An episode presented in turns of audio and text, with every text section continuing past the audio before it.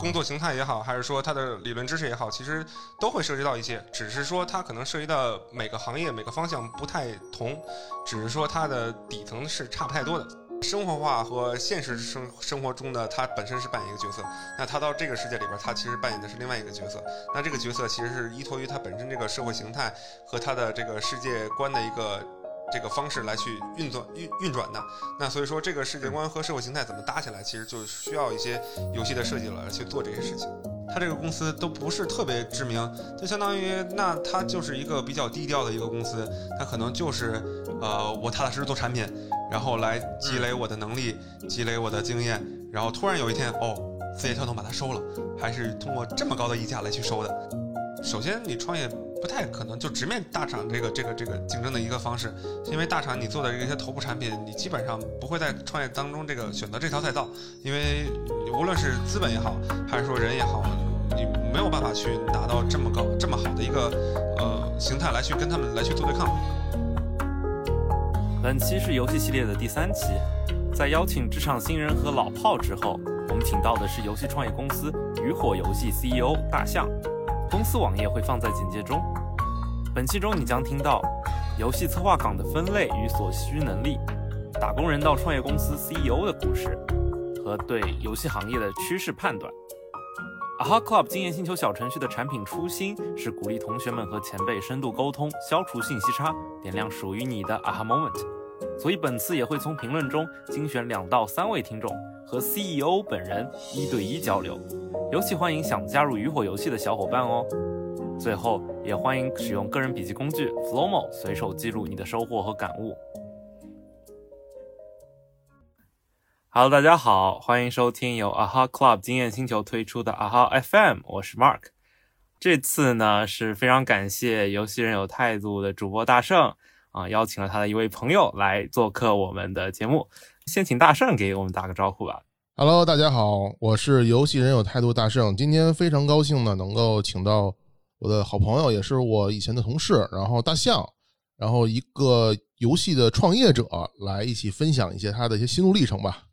欢迎大象，哎，大象能给我们做个自我介绍吗？可能就几句话。Hello，大家好，呃，我是这个渔火游戏的创始人吴博，然后可以叫我大象就好了，因为大象这个名字是我很早之前的一个昵称。这个我们现在主要创业这块的一个形态还是挺好的，然后呃，也想跟大家分享一些，算是一些心路历程吧。嗯，高兴给大家分享这些事情。大象，你就之前是学什么专业的？因为我想从。呃，可能比较早的这个经历开始。OK 啊，OK，我大学的时候学的是机械设计。那机械设计其实最早，其实我还挺想学计算机的。然后特别小的时候，其实就接触过这个这个形态。就上大学之前报考专业的时候，所有专业都跟计算机相关。从上往下捋吧，有计算机的这个科学技术嘛，对吧？然后再往下，这一切跟计算机相关的，我只要看到计算机都报上。然后最后看到机械的时候。发现它有一个计算机辅助设计制造哦，我一看这个跟计算机有关，那就先写上吧。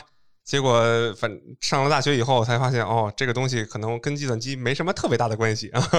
然后就稍微有那么一点点尴尬啊。但是其实也还行，算是一个传统行业里边的比较跟现代科技有关的一个形态吧。然后我觉得也还挺好，虽然说其实。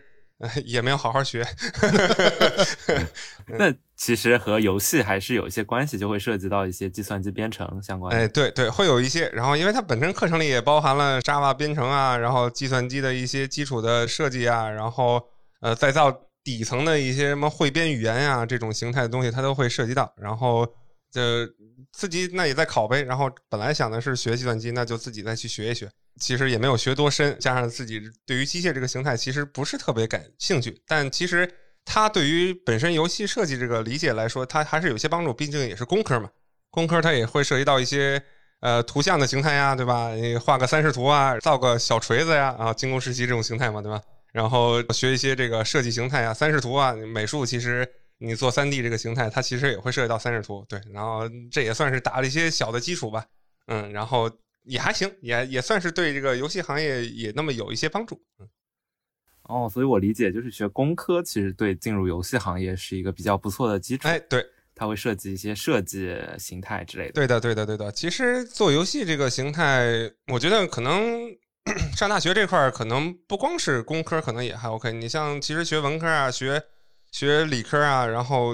哪怕是学纯数学的，其实对于这个游戏设计这块这块形态，其实也会有很大的一些帮助。对，包括你学经济也好，因为其实呃，我觉得这个游戏形态它其实包含了社会上所有的一些工作形态也好，还是说它的理论知识也好，其实都会涉及到一些，只是说它可能涉及到每个行业每个方向不太同，只是说它的底层是差不太多的。所以说，其实我觉得做各行各业的都可以。跟游戏相关，对对对对对。那你刚刚说是说各行各业都会和游戏相关，那等于说大家其实都可以考虑这个行业。是的呀，就只是可能方向不同。是的，是的。然后就再扩展一下，就是哪怕你学个呃心理学，对吧？那其实本身游戏就是跟心理学。这个关系比较密切的一个一个形态，那玩游戏其实玩的就是一个心理，对。然后那怎么能让玩家来沉浸到这个这个这个心流里边，或者说他能吸引玩家来去玩这个东西？那其实跟心理学是有很大的一个相关的一个关联性。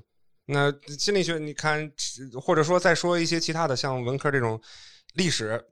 这个这个形态的一些东西，它都可以跟游戏有产生很大的一些关联。对，所以说我觉得。这个整个的无论是什么样的一个学科，其实对于游戏本身的一个形态，它都是能起到一个一个比较正向的一个支撑作用。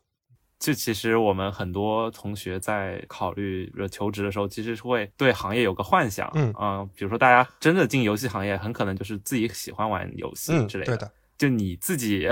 就是进行业这个前后。有没有一些，比如说和之前的想象有落差啊？是是这样，其实我从小也就开始玩游戏，像这个。大圣这块也好，然后我这块也好，还是我一些朋友也好，其实都是从小就接触游戏。你想从这个呃红白机，然后再往再往前，可能我就不知道。这反正说他们说有雅达利这种的，我没接触过。对，但其实从我从我能开始接触游戏，就是红白机这块嘛。然后呃小学的时候自己愿意去玩这些东西，然后很感兴趣。其实有一些小的故事可以分享一下。呃，我小的时候就隔壁。隔壁的人家有红白机，我们家虽然说有，但是基本上不让玩。那个时候，那个那个电视还是那种大的厚的那种，呃，CRT 也不算 CRT 吧，反正就是那种那种比较厚的那种电视，它的信号和频段是会串的。每次就是当隔壁在玩的时候，我在我们家调电视台是能收到对方他们家玩的游戏的啊。那我玩不了，我还不能看嘛。然后我就在那儿看，就还挺有意思的。有的时候我也会去别人家串门，然后去他们家看看他们玩嘛。然后有的时候去不了，那我就在家自己在看。然后那个时候其实，嗯，就有的时候也特别喜欢，就他们一些游戏里边的一些配乐嘛。然后其实我个人也挺喜欢音乐的，呃，也会去唱歌，对。然后一些其他的兴趣爱好了。然后但有时候也喜欢他们那个那个声音，然后那个节奏。有的时候就拿着开着电视，对方在玩游戏，然后我这边拿那种特别老的那种呃录音机，呃拿一盘白磁带，然后就把那个声音录下来。录下来以后呢，然后录了一整盘磁带，晚上晚上就没事听着听着随身听，然后就在那听。我爸我妈说你在那听啥呢？我说我说没听啥，但是听的就是之前他们玩游戏那个音乐，连里边音效乱七八糟全都有。然后他玩到什么形态了，我大概都知道是在哪块儿。对，就一个很有意思的一个一个事情。就就就就觉得对于这块的一个游戏的一个兴趣爱好吧，其实是。呃，从小就培养起来的，然后一直到后边到这个上大学的时候，其实会在选专业这块有一些方向嘛。因为之前也喜欢计算机，然后就想的是，呃，有没有机会能去接触这个形态？因为那个时候其实也没有像现在这么好的一个学习条件和这种专业的一个一个数量。对它其实没有什么数媒技术啊也好，还是说像现在一些新开的电竞专业也好，其实那时候都没有，只是说有一些计算机相关的一些一些行业。通过这个行业，我们先进来吧。然后进来，虽然说像刚才之前提到的，那选了一个机械的行业，对，跟游戏没什么关系，跟计算机其实都也都没什么关系，对。但其实也在这个过程当中也学到了很多东西，包括其实后来在大学里边就更多的培养了一些游戏的更深层的一些兴趣和能了解这个行业的一些形态和这个需要学习的一些东西吧。但其实虽然说了解不多，但最后其实也是决定在找工作的时候，其实也会先考虑这个行业，因为毕竟兴趣在这块儿，所以说也很希望说能投入到这个行业里边来去做这个事情。对，大概是这样一个形态，主要还是这以个人爱好、个人兴趣，其实作为一个基准点来去驱动的。对对对，哎，对，就是因为我知道你也做了很多年的游戏策划嘛，端游、手游、页游都做过，能不能给我们讲一下岗位呢？其实很多 像我男男同学都比较好奇，像它分哪几种？就是从整个的这个游戏的这叫媒介吧，应该说是这样一个形态。然后再从这个游戏本身的呃制作制作形态来说，其实对于通过之前这个三个形态来去讲，它其实在设计过程也好，然后在制作过程来来讲也好，其实都也都是不太一样的啊。那就从技术来这块来讲，其实它每个平台做的一些事情和需要一些工具都是不太一样的，对于一些硬件的要求其实也都不太一样。那其实，在对于这个每个技术同学的一些这个呃设计方式和对于支撑它的一些知识的形态，呃，也会有些差别。它在其实，在开发的过程当中，其实也是需要针对一些不同的环呃环境也好，还是说它这个制制作方式也好，它是会有一些不同的一个形态来去来去做这个事情。那美术这块其实也是类似的，就相当于呃，我需要通过画面来去给玩家呈呃呈现一些不同的视觉效果。那可能。端游来讲，电脑端那个端游，那就会更华丽一些，这效果会更好一些，因为玩家可能需要的沉浸感会更高一些。那页游可能就会稍微差一点点。那其实主要还是说我需要什么样的一个更符合这类型玩家的一些形态来去。来去给他们画这些东西，让他们沉浸在这个游戏里边。因为其实，呃，它不像是端游这个玩家，他会特别重度，他需求这个东西特别多，或者说他需要特别好的一个画质。对他只要觉得这个东西有意思，然后这个画风会比较满足于我的需求，那我就会玩这个东西。再到这个手游，其实就也不太一样。但是因为手游其实会现在会回到了端游这个形态，因为它的硬件发展会越来越赶上这个像电脑这个形态的东西。包括你看现在像这个原神这。这个画面也好，还是说它的这个整个视觉的效果也好，对，已经跟端游其实没有什么太大差别，而且他们其实也做了，无论是这个主机端也好，还是这个电脑端也好，包括这个手机这个形态，其实他们都是互相互通的，所以说它一定会把手机的这个品质拉到一个比较高的一个水平，那那其实也会让玩家会沉浸到这个游戏里边，对，但其实不光是原神这个形态，它也会有一些比较轻度的形态。就像类似于刚才说的网页这个形态也好，它其实也会融入到这种形态来去吸引到更多的用户来去玩这个东西。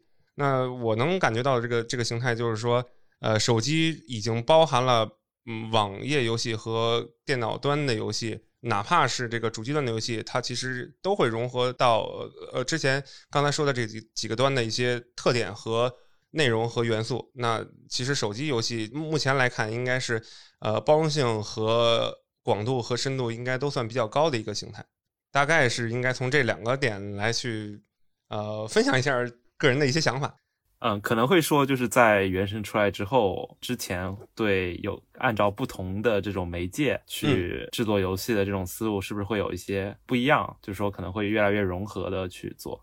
嗯，对对，我觉得现在应该会这样。包括之前其实。呃，会有这样的一个趋势，只是不是特别明显。你可以拿这个原神作为一个分割点，包括原神以外的，其实像 Supercell 之前做的一些 COC 也好，这个 CR 也好，其实它已经开始有这种形态来去出现。就是这样的一个形态，其实它会把这个不同的用户，然后嗯，高中低，然后对于游戏不理解的小白玩家也好，还是说。呃，希望能玩到一些比较深度的一些东西也好，然后其实它会有一些融合这个点来去进去，因为其实手机端还还存在一些更广泛的一个社交行为，因为其实像手机就刚才说到的，它其实是属于移动端这个形态嘛，就是我随时随地可以玩这个东西。那其实游戏不光是一个你通过这个形态来去理解它本身文化一些输出这个形态，那它其实。呃，具备更重要的一点的形态，它其实就是社交这个形态。这个社交其实我就是呃，需要跟别人去沟通，跟别人去配合，跟这个其他的玩家一块去互动，然后来提升自己在这个游戏里边的一些沉浸感和它本身的一些呃更深度的一些交互。这个网页游戏其实之前不算是特别，我觉得是可能不是特别这个好的一个形态。对，更多可能就是。呃，玩一玩数值啊，或者说玩一玩这个流程啊，可能玩到后边可能也就差不太多了。然后电脑端其实之前像最早的一些呃魔力啊、魔兽啊，像之前这个电脑端的形态，其实它更多的通过网游这个形式来去让玩家互相的来去接触，然后来去互相产生沟通、产生社交。对，然后所以说，其实手机现在这个这个形态，其实会更贴近于本身社交这个核心的一个目的。呃，包括现在我是这个朋友圈也好，QQ 也好，然后呃这个知乎也好，这种形态的东西，其实更多的会存在在游戏当中。那其实这种形态和游戏形态的结合，其实就会让游戏有更更深度的一些社交形态形态出现。对，所以说我觉得从社交这个点也好，还是从这个它的展示形态也好，其实它会更丰富。玩家在不同时间段、不同地点来去产生交互的一些过程，或者说能让他沉浸到游戏中的一些过程。嗯，那我们回到那个游戏策划，刚刚问游戏策划是想说，可能游戏策划是分不同种类的嘛？像呃什么数值策划、战斗策划，我也 我不太清楚，所所以想了解一下这个，可能同学会比较感兴趣。呃，我大概可以聊一聊吧。这块其实要分的细的话也会比较多。嗯，如果从几个大层面来讲的话。系统策划其实是比较核心的，然后像您刚才说的这个数值策划也是比较重要的，然后再往下其实拆分，从系统里边可以拆分出优异策划。优异策划什么概念？就是交互，就是这个游戏交互的一些策划，就它界面上应该呃摆哪些按钮，这个按钮之间的一些关联是什么样的关系，然后它是不是能满足于玩家对于这个整个游戏的操作，然后能达到一些比较理想的一个形态。对，然后再拆分，其实会有一些。呃，资源策划，然后那其实这个资源就是我需要涉及到怎么来去整理这些游戏内产生的一些东西，然后方便玩家去理解，或者是制作人员去比较呃容易整合这些东西的一些策划。然后那从这个数值这个形态来去拆分的话，那其实就是一个呃基础的一个整个的一个框架的一个设定，然后再往下做一些呃有一些公式的一些形态的一些处理，然后包括像您刚才提到的一些战斗策划。然后视觉表现策划，然后它其实都是基于呃我们对于本身游戏内容其实里边包含了一些战斗形态，然后它需要怎么去整个展示游戏战斗的一个过程，这个人物啊会有一些什么样的一个呃技能的一个效果，然后呃需要它展示一样一个什么样的东一些一一些形态，对，然后那我需要再做这些设计，然后再往其他的一些方面扩展，就是我需要一些文案。然后这个文案策划其实就是，呃，往底层说，其实就是我我需要再通过文字来去表现这个游戏当中的一些呃内容，无论是这个一些基础的一些呃的过场的一些呃剧情，然后再到一些对话，再到一些道具的一些包装，呃，对这种形态的一些基础的一个文字的一些一些策划，然后再往高级了一些说，那就是我需要一些世界观的一些设计，那这个世界观其实就是。我通过这个游戏来去讲一个什么样的故事，故事发生在什么时候，然后它有哪些人，然后就基本上就是一个世界观、一个文案，然后这种形态几个策划，然后来去合作把这个东西来去做一些整个的一些游戏的上的一些设计。可以 Q back 之前刚刚说的那点，就是可能游戏是适合每一个专业的，就比如像我听刚刚像这种资源策划，可能就会涉及到一些经济学，比如说货币流通，呃，文案的话。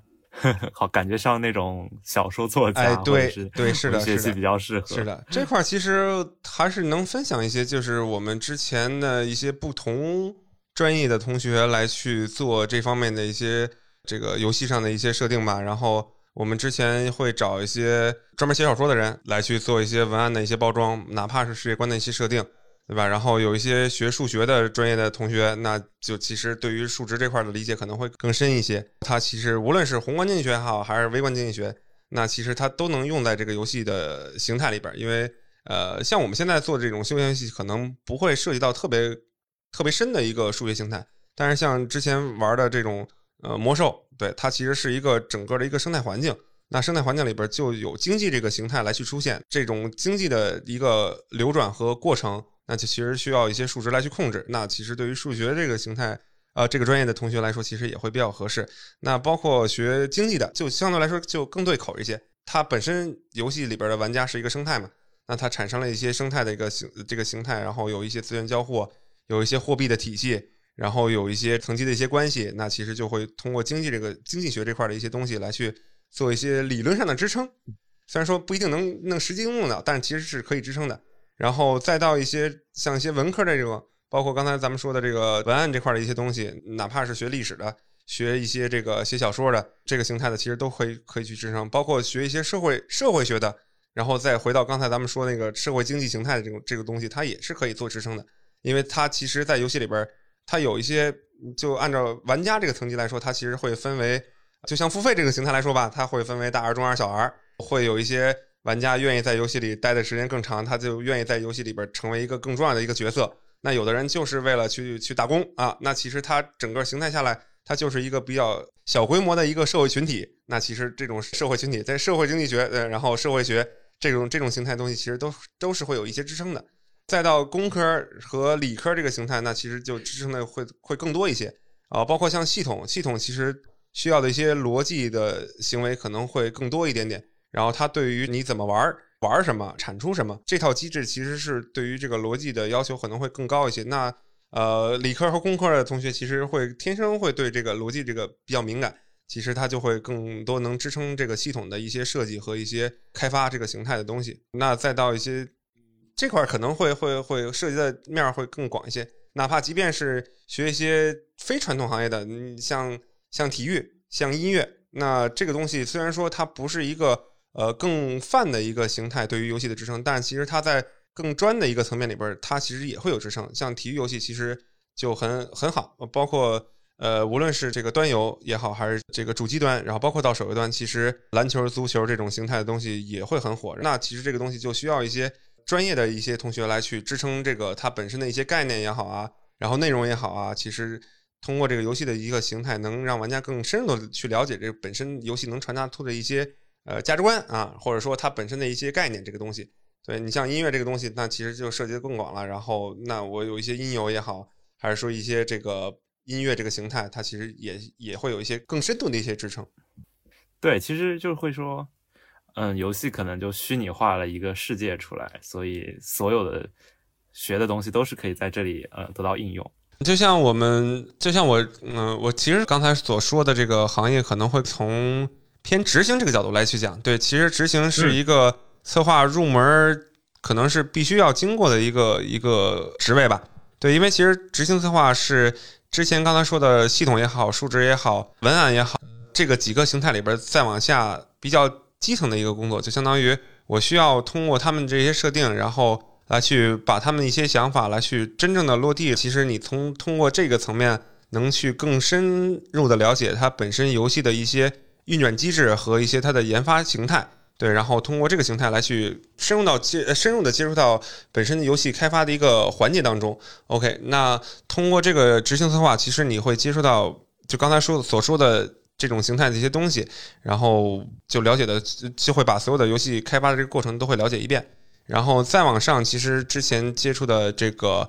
系统策划，其实我就需要那怎么设定这个系统。那这个系统是在什么样的一个环节来去出现？这个系统策划大概是这样的一个形态。那数值策划其实是基于系统策划来去做一些补充和支撑。那通过一个具象化的一个数值来去做一些设定，大概是一个这么一个形态。那文案策划其实就是我需要怎么对刚才这个系统做一些包装。对，就是可能是说了几种策划嘛，就是不同的一天的工作。那就其实把它们统合起来的话，我会觉得和现在包括我们之前聊过的产品经理其实差不多，可能会。就是你先了解需求，或者了解这个目的，然后去想办法用逻辑的方式把它给推演到具体要怎么表现。然后产品和游戏可能还会有那么一点点差别，我这块可能会稍微拓展一下。就是产品可能更偏向于市场，呃，我的目标用户是什么，然后我需要为他们设计出来一个什么样的一个产品。啊，那他们可能是目的性可能会更强一些。游戏这块其实会分两种，呃，一种是纯商业化的游戏，就是我就找到这些人，我就知道他们喜欢玩什么，然后我就按照他们的思维方式和一些能接受游戏的一些展示形态来去做这个事情。然后这是一种，另外一种其实就是比较偏独立的嘛。那这个独立游戏可能会更倾向于自己的想法，我可能不会别特别在意玩家对于这个这个东西和这个形态的一些。呃，感受那这个游戏本身产生的一个形态，就是依托于我自己能觉得这个游戏是应该是什么样子的，然后我来去做这样的一个设定，对，然后来去再去找玩家做一些反馈。那相当于其实它是目标和想法是对立的，就相当于商业游戏就是我以目标为准，然后独立游戏可能就是以想法为准，之间其实是会有些稍微有些冲突。但其实目前这个形态，呃，游现在这个游戏行业来讲，其实。这两种其实是在慢慢融合的。对它其实不光是可能可能商业游戏也会追求一些独立性，那可能独立游戏呃为了赚钱，他也会考虑一些商业化的一个行为。对，那我也得需要找一些找一些这个人来去支撑我这个游戏公司来去往下发展。对，所以说其实是现在这个行业是在慢慢融合的这个一些一个形态。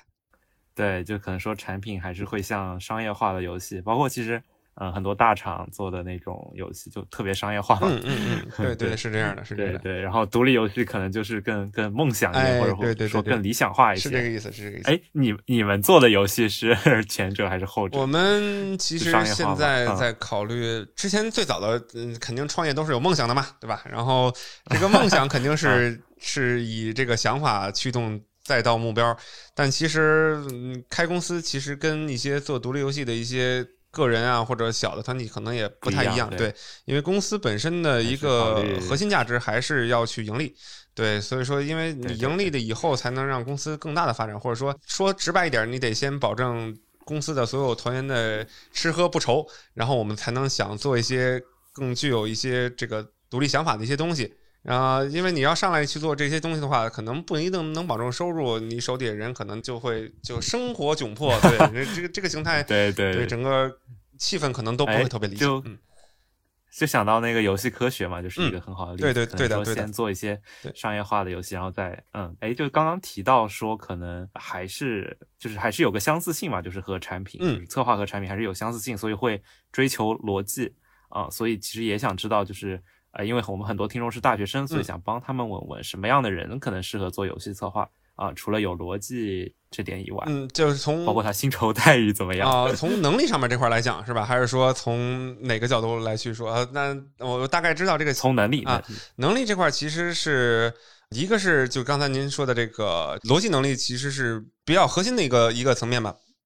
它其实对于无论是这个系统策划来讲，然后数值策划来讲，包括其实文案这块来讲，呃，都会需要一个比较好的一个能力。但其实现在这样又提到一个问题，就是文案为什么需要一些逻辑能力呢？那文案其实是你讲故事是有逻辑性的，它不是说你今天第一段讲这故事，第二段讲这故事，然后他们俩之间故事没有没有什么关联。那讲故事其实也是有关联性的。那第一段这个故事，那给下边这段然后做了一什么伏笔？那其实这个是一个逻辑性的一个展示。对，所以说其实呃，无论是哪个职能的一些策划，其实它对于逻辑性的一些要求还是会比较高的。那除了逻辑性以外的一些东西，那那说到一个根本的形态，就是表达和沟通。呃，因为游戏策划这块是一个想法的一个输出，相当于你有想法，你怎么样能把你的想法传达给别人？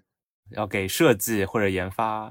对对，包括其实你在跟别人呃别的策划来去沟通的时候，哦，我有个点子啊，这个点子很不错，然后但是我不知道该怎么跟别人表达，那这个事情其实人家就不知道你的点子到底有多好，那其实这个东西就是我需要有一定的这个沟通能力，或者说自己的这个想法能阐述出来，然后。让对方能去理解这个点子的一个能力，对他不一定是沟通，你可以通过，呃，你可能在语言上面可能不是特别厉害，但是你能画出来，或者说你通过一些其他的形态能给对方能展示出来。因为我们之前有个有个同学有个朋友，他其实就是我可能不会说通过一些这个语言来去说明这个东西到底是怎么有意思，而且其实语言语言上面它是有一些限制的，就是你说出来这个点其实。对每个人其实想法都不太一样。你告诉我这个点，可能我是这么想的，你自己可能是那么想的。那其实他能画出来，然后这个点哦，我觉得就是图片这个这个形态，那所有人觉得看这个东西，那可能都是一样的一个形态。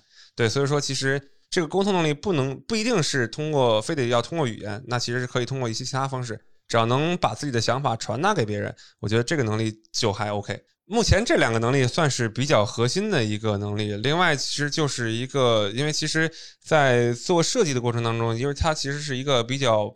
就它不是一个偏机械化的一个嗯工作吧，它需要有一些创意或者需要一些想法，需要接触到更多的一些东西。因为其实像我，其实会更希望、更喜欢通过一些呃生活上的一些事情，然后或者说通过一些自己的想法或者自己见到的一些东西。然后来去转化出我自己能想到做的一些游戏类型啊，那我今天可能看到啊这个画很有意思，这个画哎能表达出一个什么样的感感觉，然后通过这个感觉，然后能产生出一个什么样的游戏？那我今天坐地铁，然后发现别人在干什么，或者说别人在聊什么，就通过这些小的一些细节，或者说一些呃形态来去能发现本身你能对创意的这个点的一些灵感，对它其实需要通过一些资源或素材上的一些积累。就无论是像我刚才说的这个行为也好，还是说可能有些其他的同学，那我我喜欢画画，我喜欢去打球啊，那我其实在这个形态里边可以通过不同的一些细枝末节，能发现这个里边能形形成一个 OK 比较有意思的一个点，然后能能来做成这个游戏。对，其实它需要一些。就是需要设计者，其实在这个过程当中会有一些发现，发现有意思这个这个事物的一个形态，或者说是他能通过一些积累来去产生一些创意的一个一个过程，大概是这样的一个这个点，其实我觉得还也真的还挺重要的，因为它不像是说我做一些比较机械化的一个这个工作，那我我也不需要我去做什么一些想法或者有些什么新的想法，你只要把这个事儿做好就行。但其实做策划，哪怕是做游戏，这个整个包括其实。技术也好，还是这个美术也好，其实它都需要，嗯，需要能发现一些新的东西，然后来去补充自己的一些素材吧，对，然后来去产生一些新的想法。呃，首先肯定要需要需要有逻辑嘛，然后这个呈现方式可能就会说，面试的时候你表达是不是能够，比如说总分总啊之类的，能清晰的呃传达你的信息，然后表达能力当然也很重要，然后最后可能是说创意，哎，创意这块要怎么考考察呢？创意这块其实这样，就是我呃，我一开始是其实，在入行的时候，对于创业来说，就是你天马行空，你想到啥就是啥。但其实我觉得这个点不是特别一个理想的一个形态。就是我也之前面过很多的这个同学也好，还是我自己当初在求职的时候也好，呃，遇到的这个形态就是你想的特别好。这个这个形态是别人没想过的，然后因为每个人其实做创意都希望能想出一些别人想不出来的东西嘛，在想觉得这个东西 OK，别人都没有，我有，然后我觉得这个东西也特别有意思，然后我觉得这个东西一定能火，一定能成，一定一定能挣很多钱，但这个东西你可能落地不了，对你落不了地，这个事情其实就很麻烦，因为其实你无论是这个独立游戏公司也好，还是商业公司也好，其实他们更看重的一点就是你能不能把你的想法落地。这个事情其实是就是非常重要的一个点，因为你落不了地，相当于这个想法只能存在你的脑子里，然后你没有办法让别人看到，或者说你这个东西落地出来效果不好，那其实它就不是一个特别好的点子。虽然说，嗯，你像苹果，对它，嗯，乔布斯很疯狂，他也很有一些这个这个特别疯狂的点子。虽然说他最后落地落的不好，但是他也能落下来。然后这个点子已经在他这个脑海里形成了很长时间，然后他最后能通过很多的手段来去把这个东西落成，但其实这个过程也是会比较痛苦，但最最终它是能落地的。但如果你有个想法你落不了地，这个事儿就基本上跟没有是一样的。所以说，创意这个事情，它不光是能在你的脑子里构思出来，它怎么样能传达传达给别人，或者说它真正能做出来，其实这个东西才叫创意的一个最终的一个展现形态。哎，那我就会理解说，如果这个同学，比如说他，呃，在面试的时候，他要带上他自己设计的一个简单的游戏或者一个框架或者一个 demo 出来，其实会非常的加分。嗯，对对对对对。如果说是有这么一个成品，那肯定是最好的。如果没有成品，那其实也可以通过我有个想法，这个想法需要什么样的方式来去支撑现有的一些技术也好，还是说现有一些这个资源，我能通过这样的一个形态帮助我这个想法来去做出来。我觉得只要有这么一个环节，然后能这个给面试官表达清楚，我觉得这个事情就已经很加分了。对他不像是说我只有一个想法，我不知道该怎么去做。嗯，那这个东西，因为面试官也不知道该怎么做，那我面试官可能更希望听到的是你怎么能把你的想法来去表达出来和展示出来，通过一个方式或者一个形态，或者能展示出来一个东西。嗯，对。然后那我觉得这样的话可能会更有意义，对，更有价值。那我们就聊一下你从这个怎么说打工人一直到这个 CEO 这个过程吧。首先我就知道你可能中间有一段时间会想尝试说跳出这个游戏行业，然后做一个赛道的切换啊。当时是有个什么样的原因呢？当时其实是第一份工作，然后再去找游戏游戏策划这个这个行业嘛。然后呃之前也特别喜欢游戏，然后想投身到这个行业当中来，然后发现其实做游戏跟之前。是实际做游戏跟之前想做游戏的这形态其实是不太一样的。然后之前想做游戏，哦，我我就做点这个事情，做点那个东西，然后哦，游戏就做成了。然后实际你到工作里边发现，哦，好像比想象的要复杂复杂的多。就相当于，呃，你就实际投入到一个一个工作里边，跟你之前想的东西是完全不一样的。那中间其实就会有一些心态变化嘛，就是这个是不是很难？然后这个这个也特别累，也特别辛苦，然后需要想的事情很多，就包括咱们刚才说的，你需要创意，你需要落地，呃，然后还需要完善各种各种各样环节的一些东西，然后又需要系统，又需要数值，又需要这个呃文案，然后来去支撑你自己的想法，来去把这个东西完成。嗯，然后再加上本身那个时候其实嗯家庭因素吧，然后可能会涉及到更多一些，然后他们觉着哦做这个行业。嗯，好像也没有什么特别大的前途。然后，嗯，对，然后，哎，真的没前途吗？那个时候，因为家长其实对于游戏行业不是特别了解嘛。然后，对，刚入行的时候，你想那时候是零九年、零八年、零九年，那个时候虽然说已经有很多这种游戏的行业来去做嘛，然后，但是其实老一辈的家长的观念，其实对于这个形态还处于一个比较滞后的一个一个认知啊。那他们觉得这个东西你。还是找一些比较稳妥的工作，这个工作啊，但至少现在还是比较对，现在会好很多，现在好很多。嗯，无论是这个新生代的呃这个这个同学，还是说现在的一个社会发展形态，其实对于个人的一些想法，其实会更支撑一些。然后那那个时候就是就回到刚才说的这个，那个时候家庭因素一是一个，然后。呃，自己的心里对于这个游戏设计、游戏开发的一些其实落差还是会有的，所以说又加上本身那个公司其实对于我的发展其实支撑来说也不是特别好，就因为那个时候可能更多的是呃自我去学习。那个时候，我我觉得那个时候可能还是说，呃，不像现在这个资源会比较多。你像知乎啊也好像哔哩哔哩也好，我都可以去找到一些更多的资源来去支撑我的一些学习。那那个时候，嗯，你找书，然后这个书其实也没有很多。你说找同事，同事其实呃理解的也不会很很多。他就是告诉你这个东西应该怎么做，然后他也可能不会告诉你这个东西为什么要这么做。那那这个东西其实，在在在我自己觉得这个事情其实就不是特别好的一件事情。那个时候就是说，可能无论是包括这个这个家庭的一些关系也好，还是说自己的一些想法也好，其实就从那个公司离开了。那离开以后，那做什么？那做什么？那先那先挣钱呗。挣钱怎么来钱快啊？那就就被证券公司、保险公司盯上了啊。找工作的时候，那你找工作你也找不着，你的工作经验也不高。其实那个时候也就做了半年多一点嘛，然后就从那家公司离开了。然后离开以后，你找其他公司，其实人家也不愿意招这种半刚毕业半年，然后再去找其他工作的这种人。那第一个找你的肯定是证券公司和保险公司。那人家跟你天花乱坠说吧，说我今天给你签一单能挣一百万，那你肯定就愿意去啊，提成高，对吧？对吧？然后这个东西当初年少无知，然后就被人诓过去了。诓过去以后，然后做了两个星期培训，上了一星期班，好像跟说的这个好像差距有点大。我第一个月第一周。好像也没有那种百万百万保单啊，就这样吧。但是又不知道该做点什么，就跟之前那个发小了，就是他之前正好要想出国，那我就跟你一块儿去出国来去学吧。但是学习又不是特别好，那个时候其实还没有现在要支招要学啊。然后那考雅思也没考好，就又耗了半年。但其实考完雅思之后，其实对于自己的一些想法，包括一些这个个人的一些发展，其实想的还比较多。因为那个时候我觉得可能。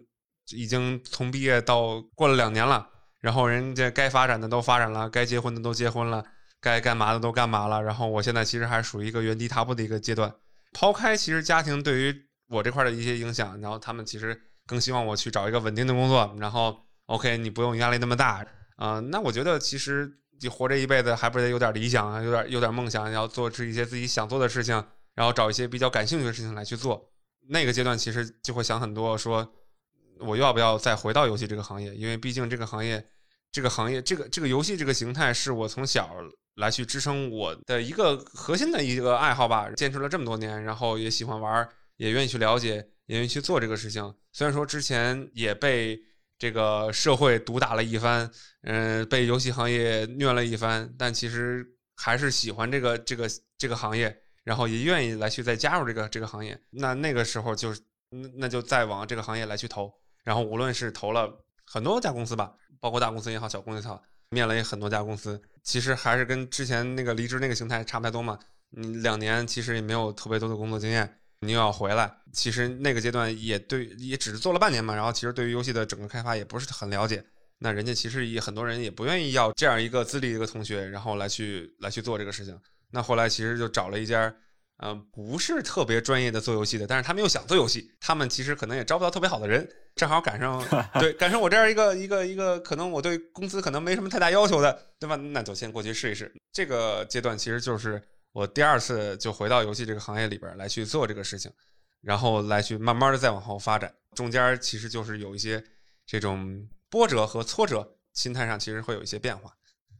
呃，梳理一下，可能有一些比较有意思的点，就是比如说像其实，在刚毕业的时候，家庭的观点可能还是非常重要的。一毕业的这些人，可能还有一个比较重要，就是领导啊，就是谁来带你，是的，是的，教你，是的，是的。如果没有人教你，你自己学习的话，其实成长可能会非常慢。对，对，对，对，对，然后也会有瓶颈。然后可能还有一点是说，这个转换赛道还是比较难的。是的，是的，对，你也经历过很多挫折，对，可能就。需或者可能需要别人推一把，其实无论是其他的一些环境因素对于自己的影响，还是其实我觉得更重要一点，还是说自己怎么来去想这个事情。对对，这个我觉得还是挺重要的。嗯，因为我也了解到你是最后自我拷问一番，就是还是决定追寻自己的兴趣，然后回到了游戏行业。是的，是的。后来我知道，就是你有了一个创业的想法嘛？这个想法当时是怎么萌生的呢？嗯，这个想法其实也是挺早就有的，就在就刚才接着刚才那个点，第二次回到游戏圈，其实回来以后就有一些想法来去做一些事情。因为一开始其实创业的想法还不是做游戏，可能跟游戏相关。那个时候应该是一零年、一一年，就是第二次回游戏行业，就毕业两毕业后两年到三年之间吧。因为那个时候。玩桌游玩特别多，就三国杀，就那一阵儿桌游刚在中国兴起的时候，其实跟小伙伴一块玩，无论是面杀也好，还是网杀也好，就玩的时间特别长。那个时候就有有有有的想法，有个想法就是开个桌游吧吧。然后我觉得桌游吧特别有意思，然后自己又喜欢玩桌游，我自己家里的桌游基本上能就能已经能开个桌游吧了，大概是这样一个一个形态。对，然后我就觉着，哎，那个时候是不是开个桌游吧会会挺好的？然后。也是一个自己的兴趣爱好，然后就觉着这事儿可能能做，然后但是后来就评估了半天，想了半天，觉着好像不太行，因为毕竟刚回这个游戏圈，还没扎稳脚跟，这个时候又想做一些事情，万一做不成，哦，我这游戏圈回来又等于白干了。那我觉得可能还是最后还得考虑考虑。但其实创业这个想法，其实从那个阶段就开始嘛。虽然说不是本身的做游戏开发这个形态的一个一个东西，但其实它也是跟游戏相关的一个创业的想法。慢慢到后来。从之前的那个第二波回来的一个不是游戏公司的游戏公司，然后再换到一个比较大的一个游戏公司，掌趣这块的，然后去做一些比较深度的一些东西，然后再到后来跟大圣一块儿来去到这个新的公司来去做一些更深层次的一些游戏的一些开发。其实这个这个过程当中，其实在就创业的一些想法会更加的完善，然后更加的。完整吧，就是其实会考虑的东西会比较多。那我通过什么样的一个方式来去创业？什么时候创业？创业的形态是什么样子的？那其实都会在这个过程当中会有考虑。虽然说这个东西不是说我可能今天就会突然一下子想法，我今天要去出去创业，那可能就是慢慢的形成。我可能每个月都会考虑，我今天做的事情会对于我后边的一些创业会有什么样的一个帮助。我今天找的这个这个同学。哦，他是不是跟我一有一段想法？他能不能跟我一块去创业？想问一下，就是你刚刚说可能就是慢慢的了解到创业需要什么东西嘛？嗯，那你能不能现在给我们小朋友们分享一下，就是创业可能必不可少的这些要素？你觉得有哪些？就刚才说到创业这个这个需要的一些需要的一些关键点，它其实会包含了几个，我觉得可能会比较核心的一个点。最重要的其实还是自己的想法和心态，就是我我我想创业。我创业的目的是什么？然后我为什么要去创这个业？我最终要通过这个创业达到的目标是什么？因为每个人其实想法都不一样。那么有的人想法创业就是啊，我要挣钱，我要我要财务自由。那这个东西其实我觉得是大部分人的想法。其实我需要通过一个创业的形态来满足于我对于这个呃经济回报的一个很大幅度的一个提升。那创业的除了这个点以外，其实它还会有一些梦想这个层面，就是核心的更底层的一个想法，就是我需要做点什么事情。能让我在人生的漫漫人生这个长路来说不留下任何遗憾，嗯，说的有点高，对。然后，但其实是挺挺挺现实一个想法，就是一个人一部分人是为了经济，一部分人为了自己的梦想。那我觉得这个想法其实是支撑你能创业走下去的一个很关键一个点。就是我没有这这个想法，我可能哦走到一半，我在回顾这个点的时候，我觉得哦好像都没有什么价值，那我可能就放弃了。你要有这些点，无论是经济回报也好，还是说你的梦想也好。你这个点是能支撑你一直往下走的一个动力。对，它相当于就是你底层的一个最基础的一个核心点。那心态其实也挺重要的，就是说为什么要把这个心态放得很平稳？无论是有的人也好，还是有的同学也好，他可能啊，我通过这个创业，我就想一夜暴富。呃，那有的人有有有的，你看有的企业，他就是我今天刚创业啊，我我第一年，我第一第一年我就就这个 A A A B 的 A B C 轮融资，我融到几个亿，第三年我就上市了，第五年怎么样怎么样了？我这个东西。呃，是是是是有的公司它能做成这样，呃，它中间的看起来表面上是很风光哦，很厉害，很独角兽。那他们其实是有些不同的一些资源来去支撑他们能达到这一个这样的一个效果。那作为一个普通人来去创业，就像我这样其实比较普通的，普通人来去做这个事情嘛，那心态就很重要。你不能看别人啊，今天这个人上市了，明天那个人上市了，你就眼红，你就说我一定要我今天明天就要把这个事儿做成。那这个事情其实不是自己能够所决定的，相当于创业这个事情，你想这个百分之一能成，百分之九十九大部分都死掉了。那你有个好的心态，能支撑你成为那个百分之一，这个点其实才还是很重要的。就是你没有这个心态，你可能在一些困难来了的时候，或者在一些特别特别具有挫折性的时候，其实你是不一定能扛得住的。对，因为其实你的心态如果不是特别平稳的话。有些落差可能是会接受不了的，即便是你自己之前的一些目标和这个底层的一个核心的一些方向会很明确，但其实心态不是特别平稳的话，它就会对本身这个形态来去产生一些不同的影响。所以这个其实就是心态和目标的一个一个一个层面。那另外一个层面就是人，就是同事志同道合的伙伴。那我觉得这个伙伴对合伙人也很重要，对也很重要。他不是说。呃，我们去面试来的一些同学也好，就是说你公司后边来去招的人也好，他这个人其实是会跟你有核心上的一些想法，就是你们俩的三观啊是匹配的，目标是匹配的。就打个比方，就是我跟我合伙人，我们俩那都是通过梦想来去驱动这个创业形态，来去把这个事情来做好。那如果是他如果是一个更偏向这种经济回报的。我是通过梦想的，那其实这个中间可能会有一些分歧，然后这个分歧虽然说看起来不大，但其实越到后边来说，其实工作越往后越大。对创业上的一些杂七杂八的事情，会慢慢的把这个这个缝隙拉得越来越大，然后导致于后边可能出突然有点什么小事情，可能都会让你们之间这个这个裂痕无法挽回嘛。所以说，这个合伙人的一个无论是三观也好，还是心态也好，还是想法也好，其实一定要。做到不能说百分之百匹配，但至少是百分之百分之八九十以上的，就基本上你们俩的完全步调是一致的，想法是完全一样的。合伙人这个形态其实是很重要的。然后另外就是说，合伙人他能对于自己来说有一些什么样的补充？打比方，我跟我们现在这个合伙人，他其实是在性格，无论是性格也好，还是说在这个对于游戏层面的理解来好，是在是有一些不同的补充的。就是我可能会更外向一些，然后聊的东西会更多一些，然后会阐述一些想法和观点会更多一些，然后他可能会呃这一点可能不会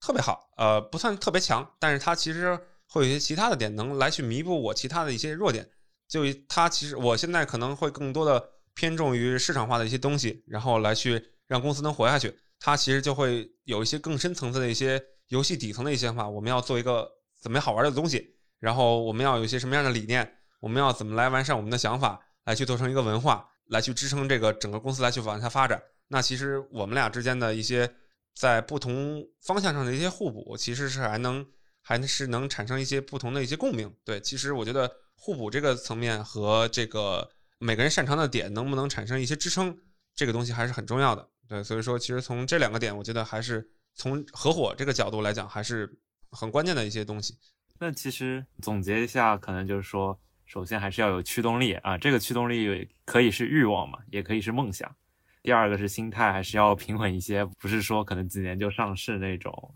造富神话。最后可能还是同路人比较关键，呃，有互补的属性会更好一些。我知道你在创业之前也在创业公司待过，你觉得这段经历是不是对你的创业也有很大的帮助？呃，这个帮助还真的挺大的，就是因为之前更多的是在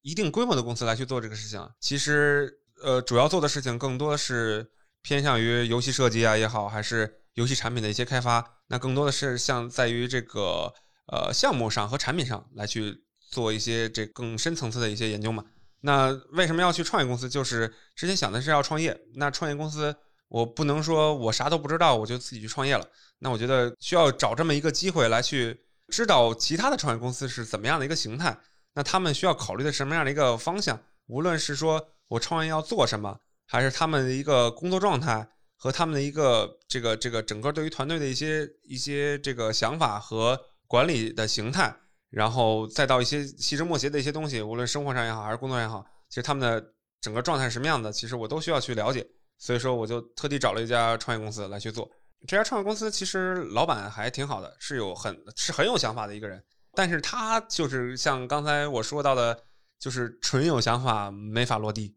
他之前其实工作经历也还呃，也不能说不丰富，但是他其实赶上一个特别好的时候。他们之前那个公司最早做的时候是。他跟几个人一块来合伙嘛，来去做，然后他算是他也不算合伙人，他算是他们那个公司第一个人，第一个招进来的第一波员工。然后他是有原始的一些这个合伙形态的，但那个公司其实感觉特别好，就是最早做挂机、做放置，然后他们就做起来了。做起来以后，然后公司现在就很大，他就有想法说要做一些东西，他就跟他们那个老板说说我要出来做，然后给我一些资源。然后他就出来做了。他出来做的时候，其实是拉了几个小伙伴，无论是行业内的还是行业外的。其实就像我刚才说的，他其实找这些小伙伴是对于他来说有一些，无论是能力上面也好，还是性格上来好，他是有一些补充的。他找了有两个、三个合伙人吧，应该是一块儿来去做这个事情。然后我是在他们创业的第二年来加入的，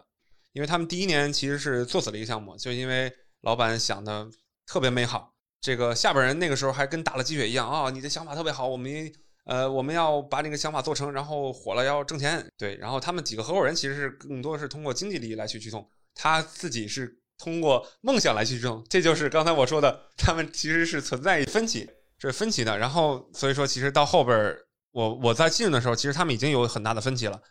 他们后来这个这个合伙人就是这个老板，就一直还是在坚持自己的想法。自己的梦想，然后来去做这个事情，然后我就从他这个点来去学哦，好像这个公司不太能这么做，因为他的这个想法不太落地。另外就是他没有办法跟自己的合伙人来去产生一些共鸣，因为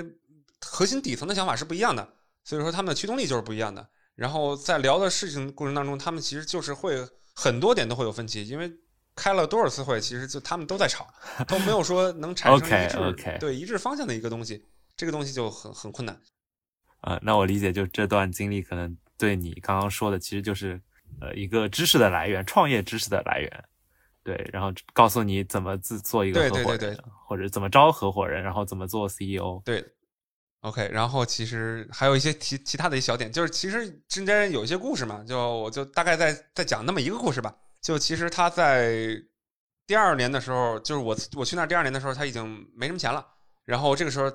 这个社会的压力和环境逼迫他做出一些改变，然后他来去做一些轻度的游戏，就是我们现在做这个这个形态的一个一个方向。然后其实，在那个时候，我在创业之前，其实也是基于那个那个形态来去做我们现在的创业嘛。然后那个形态其实是他就。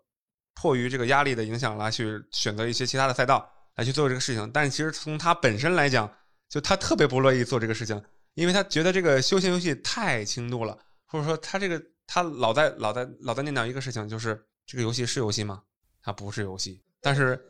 我又没钱，那我还是得做它。他自己就很纠结，然后我们下边就觉得这个事儿你先得做呀，你没钱了呀，你没钱，你一定要把这个事儿做成，咱们先挣钱，咱们先才能后边来想做一些你的东西嘛。然后他就属于属于自我纠结的恶性循环当中，然后就无限在那儿纠结。然后其实最后这个产品他自己也没有没有去做。然后其实最后就是我来去做的嘛，就相当于我其实把这个整个的他们后边一个休闲的一个形态我都摸了一遍，是因为我觉得这个形态对于我觉得我要创业这个形态来说特别合特别合适，就是所以说我就特别感兴趣来去做这个事情。就后来他们整个一个项目都是我来去去做的去跟的，包括其实我后来创业的一个发行的一个发行方就是。之前那个创业公司的他们的发行方，然后一直续到了我们这个创业公司，其实就借了一些资源过来，业务上也有联系。对对对对对，所以说其实就是在这个创业的过程当中，就是创业公司这个经历，虽然说时间不长，也就一年嘛，然后其实能学了还真的挺多的一个东西。然后无论是从这个合伙这个层面来讲也好，还是说从这个业务层面来讲，包括你选择的这个方向来讲，其实都会有很大的一些帮助。我觉得这样还是做了一些很多的准备。就是也想问一下，就是你从这个打工人到自己做老板啊，这种角色是不是会有一个切换？会不会会不会有一些区别感受到？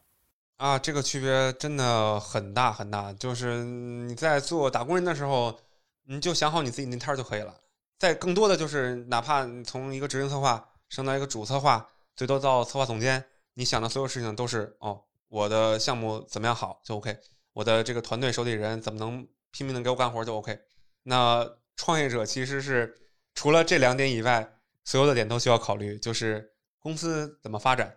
公司的钱怎么来。公司要怎么挣钱？它的方向是什么样的？公司的日常生活、日常开销，它的这个这个整个的形态啊，不光是一些这个这个大的面上，都是细枝末节东西，你都需要去考虑到。无论是地点、这个行政的一些安排，然后再到一些这个这个财务，再到一些这个管理，就已经抛开了之前做产品或者做项目一些比较这个专一的一个点。你这个公司要怎么能活下去，其实是需要你考虑到方方面面的。就是你公司之前哦，之前在大公司也好啊，你今天来了以后有前台，然后前台给你签到，然后你这个这个中午这个什么时候吃饭，然后人家有时间有画面了，有画面了。对，然后你需要这个这个人家有打扫卫生的啊，今天阿姨过来，你帮我这儿扫扫地、擦擦地，然后再到一些这个这个呃呃放假的一些安排，然后无论是各种各种形态的东西哦，今天我什么时候发奖金？啊，然后我有没有保险？我要该怎么上？我要该怎么跑？然后你告诉我就行了，我只要去干这个事儿就行。换到创业这个角度来讲，你怎么给他去上保险？你怎么安排这个保洁阿姨跟你去收拾屋子？你怎么来去设定这个考勤，能让他们哦觉得这个这个好细节？对，然后你需要你需要考虑到方方面面任何一个点，帮助他们来去支撑这个这个公司的运转，然后让他们能比较开心的，然后来去在这儿去做工作，然后呢还能就是帮你产生一些很很多的创意。然后做一些产品，除此之外，你还要考虑到你之前做的这个东西需要怎么把游戏做好。对，然后其实这个东西就是一个附加的一个价值。对，然后就更多的一个东西需要去考虑。然后因为又加上，其实我是一个需要我我更希望能把这个事儿方方面面都考虑好的一个人，不希望在任何一个点上来去就是哦，今天这个事儿是我没想到，然后导致的一些问题，尽量是会在前期会把所有的方向都想好，然后把所有的。事情都做好，其实我在这个转换上面会特别特别特别累，但其实我我觉得这个倒也还好吧，因为是自己喜欢的一些事情，然后又想通过这个形态来去把这个事情做好，那我觉得可能再累一点也比较开心，主要是因为比较开心来去支撑这个有些困难也好，还是有些累也好，我觉得都还是比较可以克服的。哎，那那我还很好奇，就是在整个过程中有没有会踩过一些坑呢？毕竟这个要求的能力非常全面嘛。或者有没有一些比较开心的时候，也可以分享。嗯，坑还挺多的。然后就分享一点吧，就是创业其实是在这个开公司的时候，就是挺大的一个坑，就是你怎么注册公司。虽然说其实现在你注册公司这种这种中介也很多，我觉得这个里边水太深了。然后之前也就是找了一个关系还挺好的一个朋友，然后说你就在他们家做吧，呃，他们家什么都管，然后又是一个经济开发区，然后他们又。你做大了以后，然后什么这个税务返点，然后又能免你税，又能节约你的成本啊，都觉得就挺好的呀。然后我又不太懂，然后我觉得那有一个人能帮忙，我觉得挺好的。然后我就找他们家做了，做到一段时间就发现啊，他们家好像什么都不管，只是把只是收了你的钱，然后把公司注册完了，定期去收你的这个财务代理费用，然后就啥都不管了。有些什么乱七八糟事，他什么都不会管。然后你问他，他其实也不太清楚。那我觉得这事儿就不太行啊。然后那我就自己学呗。然后就找了一些朋友也好，来去恶补了一些这种公司的一些知识，然后来去提升对于这块的一些理解。然后大概知道这么个回事儿。然后 啊，然后然后就然后到现在，其实后来因为投资人也投资人对事儿其实还是比较了解，但其实他更希望不干涉我对于这个公司的一些把握嘛，把掌控和把握，然后。这个公司走向，他希望我能去从头来去接触这个东西。那个时候其实踩着这些坑，然后他们也没有说特别说去埋怨也好，然后来去说帮你去，只是控制一个大方向。其实他希望你能去踩这些坑嘛。然后后来就说啊，你不行就别在那儿办了，然后咱们就再再做一个新的公司，然后把这块都弄回来，然后我这块也有人来去帮你做财务，然后来去做一些这个资源的一些管理，然后其实这块都不用管，因为我之前已经学到了很多知识，然后填了很多坑。他这块进来，其实我觉得对于我来说，其实是一个挺好的一个一个方式，就是我也学到了这个东西，然后他也能帮我解决了很多问题。到最后，我们现在之前最早这个走这个代理这家公司，我们也就不要了，直接就把这些公司就给给注掉了，给他掏了很多钱，都是无用功，就是好像特别麻烦啊。然后这样的其实是一个挺大的一个坑，其实它只是一个。比较典型的一个特例吧，然后其实乱七八糟的一些事情还比较多，然后就不太多说了，然后说一些比较开心的事情吧。对，然后 对，然后其实在这个找工作地点的时候，其实我觉得还是挺开心的，因为我在想的是说，都是一些好朋友，然后因为其实我找的一开始找的找的人都是，无论是合伙人也好，还是一些第一波的一些员工，我更希望能找一些身边的朋友来去跟我一块来去做这事情。虽然说这个这个点来说，也能拓展出很多的一些一些一些点，但说白了，其实很多人都觉得找自己的朋友不是特别好，就因为你啊，对，然后你真的有什么事情以后，你可能连朋友都做不成。但其实我是这么考虑的，就是说我不是一个说在一些细枝末节，或者说一些这个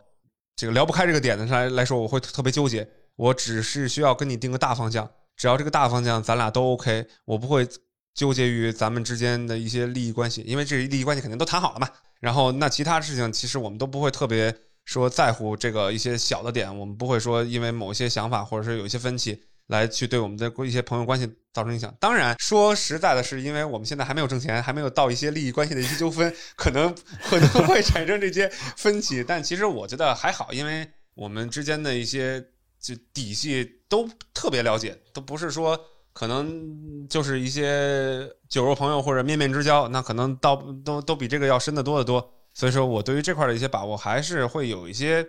有一些掌控的吧。对，虽然说可能到后边真的如果要是做到那个层面上，可能也会遇到遇到一些烦心事儿，但是我觉得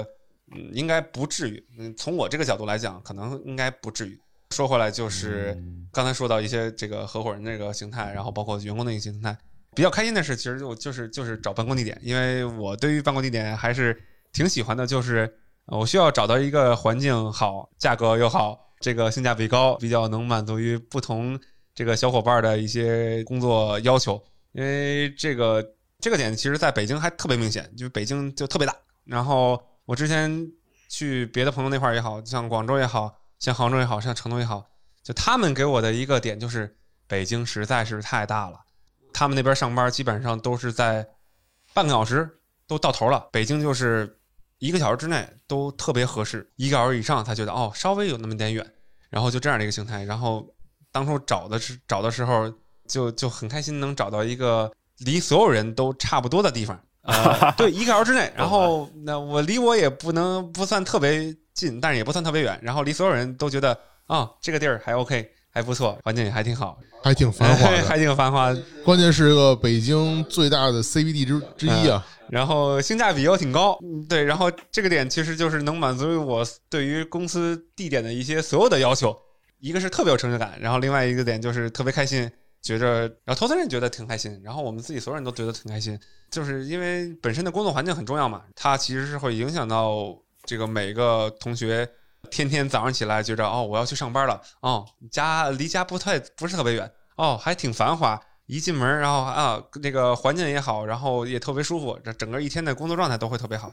我就觉得这个点，就对于我来说，我觉得就很重要。它不像是一个哦，我今天又要坐俩小时地铁哦，我去一个特别阴暗的角落，然后有没有也哦暗无天日，这种感觉就就特别不好。就更希望能在底层的一些环境上面创造一些更好的一些。这个方面，然后来去支撑大家有一个更好的心情和更好的一个工作状态来去面对 工作，对对对对，然后对就是提升大家的这个工作体验。对对，因为之前不创业的时候，其实这些事情你是都掌控不了的，因为你搬家人家都是老板去做决定嘛，对吧？你底层员工最多提一些建议，最终搬到哪儿，其实你的建议也不一定能能能能说了算数。所以说，其实这一点来说，呃，还是挺有挺有意思的一件事情。然后也挺开心的一件事情，嗯，啊，刚刚也讲了很多嘛，像可能说好的投资人还挺重要，嗯，啊，他可能不会事无巨细的教你，但是他需要帮你去确定一个比较大的方向。嗯当然，踩过的坑肯定是要你自己多踩踩，然后才有经验。对对对，是的，然后可，然后刚刚你也说，可能好朋友创业也是一个 option，、嗯可能和其他的人的想法不太一样。对对对对对对最后可能也发现你算是一个公司的管家，就是能把这种找工作呃找工作地点这种事情做好，你自己好像会挺有成就感。我啊听下来，很开心。跳到下一个问题，可能就说嗯很多毕业生也可能会来听我们播客，就是我想问一下，去创业公司对于他们来说是不是一个比较好的选择呢？还是说可能嗯像先进大厂，呃大的游戏公司，然后再到创业公司会是一个比较好的路径？对，像这种路径，我们很多嘉宾、其实是之前的嘉宾可能我都会说，就像可能刘飞老师，对他们可能会比较赞同这样的路径啊，不知道你是怎么觉得的？呃，我是按照我自己的想法，可能会更多一些偏重于小公司。其实也不能说特别偏重吧，就呃，大概是在六四开或七三开这种形态。就是如果有机会，还是要去大公司，因为呃，就毕业的时候，就如果有机会，还是要去大公司，是因为大公司的这个整个体系会更完整，你能学到的一些东西，是知识这个层面，这个结构会更完整一些。对，然后因为它是整个的从 lit 这个角度来去从框架到也好，然后再去到执行，然后再去到一些这个细节上的层面，可能会抓得更更系统化一些。所以说你学习的知识这个体系也会更更完整，而且它其实公大公司的一些资源会更丰富，然后你需要你可以在那块儿学到不同的一些这个知识也好，还是说呃交到一些这个志同道合的朋友也好，其实这个形态可能会更多一些。然后分析到这个这个创业公司，其实也会是一个比较好的一个选择，就是因为创业公司你要做的事情很多，就是你能提升到提升各种不同的能力，无论是你本专业的也好，还是说到一些其他专业也好，甚至于到一些可能不是你专业这个形态的东西，即便就是像刚才说的，嗯、你可能找工资地点，对吧？然后你可能说需要涉及到一些不同的一些工作事务，因为嗯毕竟创业公司就那么几个人，可能你需要，可能就是我需要有人来去做这个事情，可能真的老板忙不过来，那就需要有人来去支撑。那这个时候，其实对于你自己的想法，哦，那我想去学一学，想去接触一下这个事情，那你就有机会能接触到这个事情，因为这种这些事情，其实你在大公司完全是碰不到的。对，所以说其实对对两个方向对于每个人的想法会有优劣，对，会有啊优劣。他其实对于每个人的想法还是不太一样的。就是说我可能更希望去系统性学习一些知识，那还是需要去大公司来去完善一些自己的这个这方面的一些更深层次的一些东西。那我就需要就想去学习各种不同行业的不同层面的一些东西，然后来全面提升我的能力。那去小公司就会更快的提升这个这个点，因为其实它在实践上面可能会比大公司要实践点实践的机会会更多一些。对，所以其实我对我不是一个特别专精于某一个层面的人，然后我更希望的是我每一个东西都会，但可能就嗯都不是特别好。但其实我喜喜欢尝试一些不同样的工作，不同样的种类，因为其实我在兴趣爱好就就就是这样，就是我每个每样的每样玩的可能都不太精，但是我都特别喜欢接触到一些新的东西。那其实我这样的人可能就会特别特别适合于小公司，对，然后特别适合于创业公司来去接触到不同形态的东西，然后来去做。啊、因为其实创业公司对于的对于每个人的能力要求其实不会特别高，因为创业公司肯定可能不会做一些特别大型的，或者说重度的，或者说对于一个这个能力和品质要求特别高的东西，可能更多的是会做一些小东西，然后来去这个让公司活下去嘛。所以说，其实对于整个的能力来说，它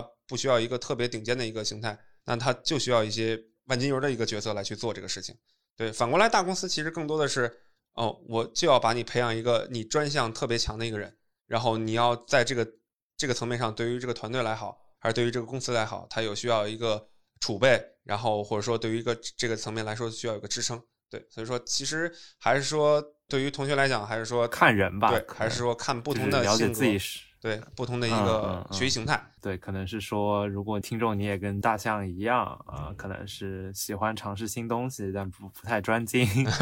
啊、对，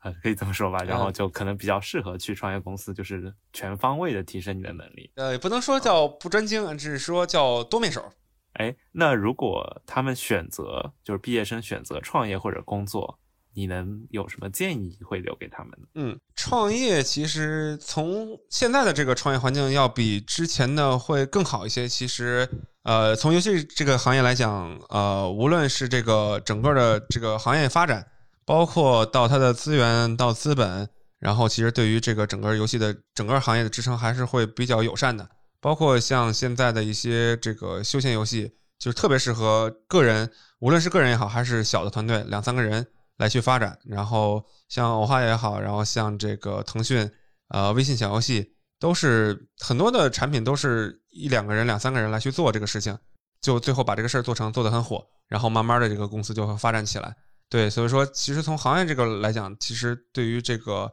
小团队的这个支撑作用还是很很好的，因为它现在已经有一个平台来去帮助小团队、小 CP 来去。支撑他们来去做这个事情，嗯，然后外部资本其实也还是也会比较友善，是因为他们也更希望通过新的创业团队把这个整个的一个这个行业来去做做得更活一些，而不是说就这整个大行业里边就那么几家公司来去就一潭死水，然后他们也不会说希望这个整个行业的生态不会那么理想，他们更多的是希望有一些新的这个小的形态、小的形态的团体。来去让这个整个的行业生态来去做的更完整一些，相当于我小的生态、小的小的企业，呃，慢慢做大，然后大的去跟更大的它来去做竞争，然后这个竞争其实就会比较良性，它不会做成一个更偏垄断的一个市场的一个环境。所以说，资本这块来讲，和它本身的一个大的一个这个企业都会来去扶持小的这个创业公司来去做一些呃更有想法或者说能发展起来的一个事情。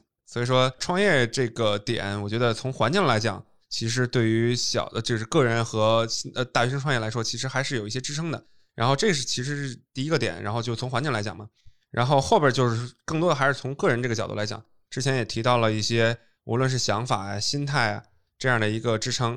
那最重要的就是我怎么能把这个事儿做成。那更多的是，嗯，我们现在可能也有同学来去找一些比较合适的一个小伙伴儿。然后因为毕竟。刚毕业，其实对于的这个对于经济的一些压力，虽然说啊，你需要找房子住宿吧，这个这个形态可能会更多一点，然后会会有一些这个资本呃经呃经济成本上的一些压力，但其实就比现在就我们现在这个这个阶段三十多岁，呃上有老下有小，然后再去做一些创业这个形态，然后压力会小的很多，试错成本对现更小，对对会会好很多，因为这个阶段其实我只最多就是一个房租。然后只要能 cover 住我的房租，其实我其他的都还好，因为嗯，最多就交个朋友、交个女朋友、男朋友，那 对吧？这个可能会有一些成本，但其实要比这个养孩子、养房子、养老人这个成本要小的很多。所以说，其实更有机会来去做这个创业这个形态，然后可能能接受失败的一个心态也会会会更好一些，因为就不怕失败嘛，就是年轻嘛，我有的就是时间来去呃来去这个这个实现我的梦想，对，然后那。这个这个机会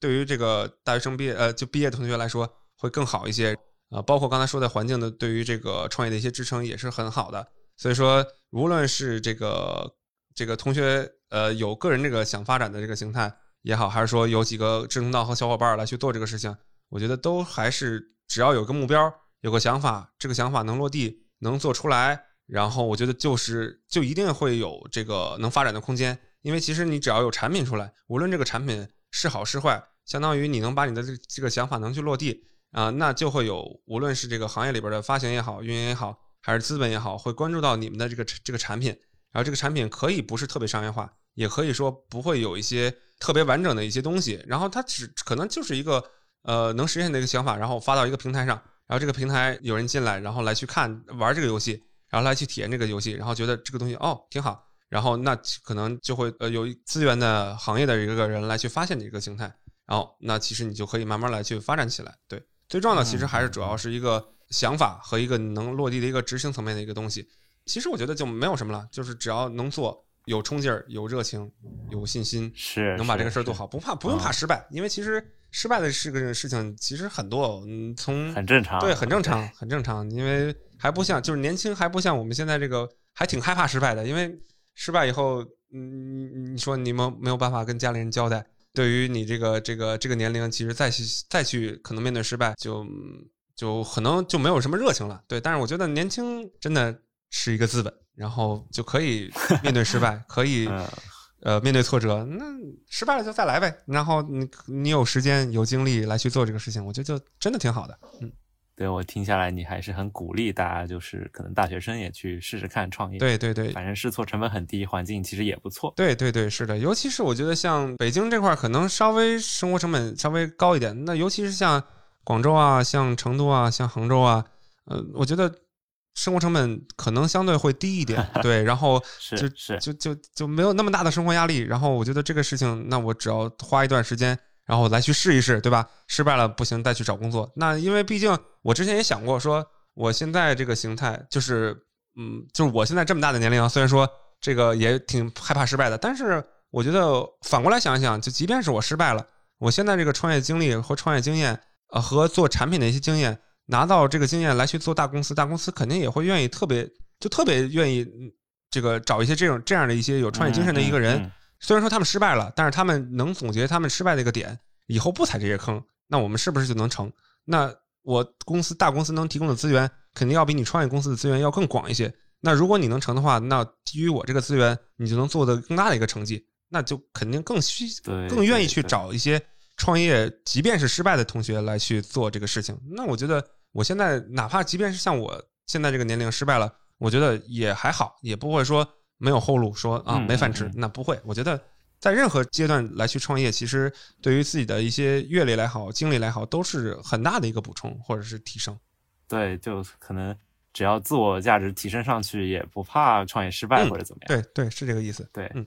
而且，Mark，我可以补充一个事情，就是说现在的游戏圈可能跟嗯咱们上一次录一期节目说的那个一四年爆发那块儿是已经完全一个不同的形态，因为游戏行业在这几年的发展之中，它已经成功的公司已经摸到了一条属于它自己的财富密码的道路，所以很多公司它有非常强的现金流和非常好的产品的营收的能力，所以它不谋求在呃证券市场或者二级市场上有一个融资的一个压力，所以它能是够是是，嗯做到说我有很强的营收，而且我很有钱，但我也不用上市，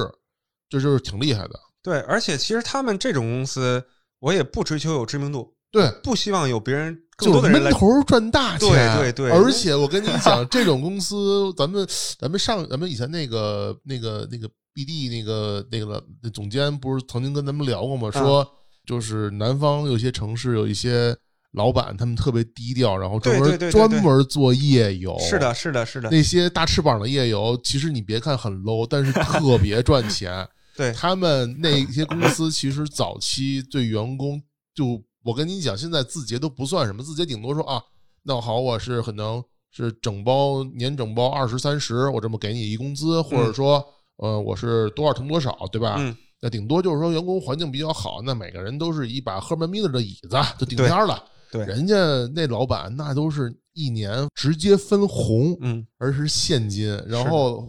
员工买房子直接就赞助，啊，对对对对，是的，是的，是的，真的就是那个那种时候，哇，那就哎不说了，嗯，就就上次我去广州出差，然后就跟一个合作伙伴去聊事儿嘛，然后进他们那个园区，那个公司叫叫什么来着？我都对那公司我到现在我都没记着那名儿。那个公司，然后我一进园区，然后然后这个公司我也不知道名儿，然后公司的园区里满地的跑车啊，各种跑车。我说这公司得挣了多少钱呀？然后他们就给我们介绍，我们是南方系的这个几大这个发行商里边数一数二的，你不知道吗？我说我真的不知道。然后对，然后他们就属于像大成刚才说的，就是闷声发大财。然后我也不追求上市，我资本足够，不愿意说在这个圈里边出人头地，我也不希望有更多媒体来去报道我。然后我就我就为了就做好我自己这摊小事儿，然后自己所有人都能挣钱就行了。对，所以说其实游戏圈虽然说看起来啊、网易、腾讯啊就那么几家，但其实下边的有很多的都是还是挺挣钱的。然后他们也不愿意说把自己曝光到曝曝光到整个行业里边。这个所以说咱们同学们如果找公司的话，有时候也得看好了，这个找到这个图大款其实挺挺不容易的。抱好大腿还是可以的。是，对，可能说还是保持平常心嘛，就创业也不需要多么风风火火。那会不会说游戏行业就是比较呃怎么说内卷？就是因为好项目就是大厂都在盯嘛，包括可能有些博弈。对，那创业机会，呃，会不会有些收窄？虽然您之前就是大象之前好像对这个创业环境还是比较认可，嗯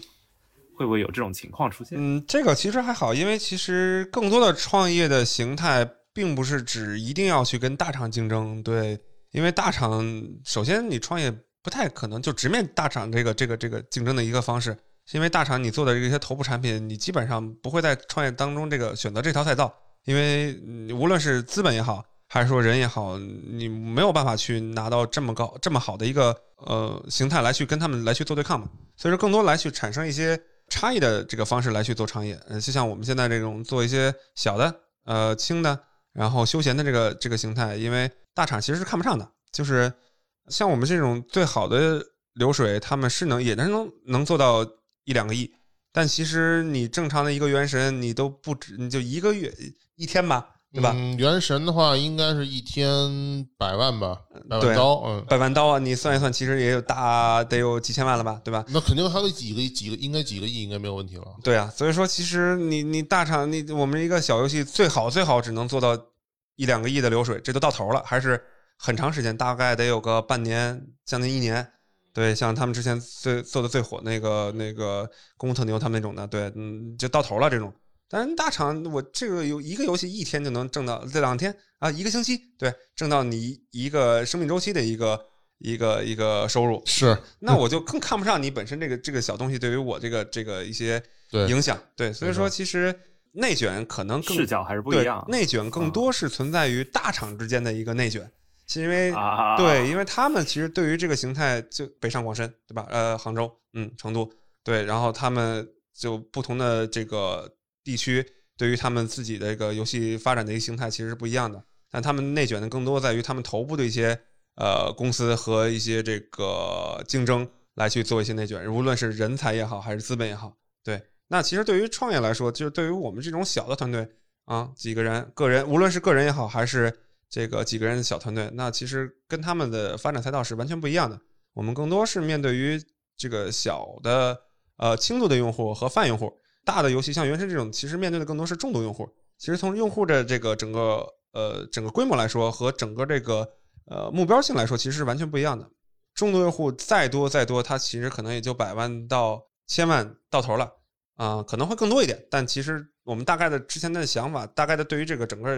这个行业的一些预期，其实大概这样的，就是行核心用户毕竟还是少数，你更多的面对其实还是泛用户的，嗯嗯就是呃对于游戏有一些了解，但是又不深，或者说是对游戏完全没有了解的人，然后怎么让能让他们来去接触你的游戏，能让他玩进去，那这个用户群体是非常大的。就无论是抖音也好，快手也好，还是说腾讯也好，朋友圈也好，这种他们能接触的这些这个游戏的人，你就想这些 A P P 里边的一些用户，他们的 D A U 基本上一天能有个几个亿。对你的用户群体，相当于你那个几千万的一些核心用户的这个这个群体，这个量是非常非常大的。所以说，它这个量能承载的这个游戏产品，那就更多了。对，所以说这个产品的量其实是需要更多的一些这个这个开发商、研发商来去做支撑。所以说，这个东西内卷这个形态，我我觉得，我觉得更我更觉得可能是目前还不觉得。对对，可能是啊只是在于重度游戏产品，对，大概是这样的一个，他们这个圈子里边可能会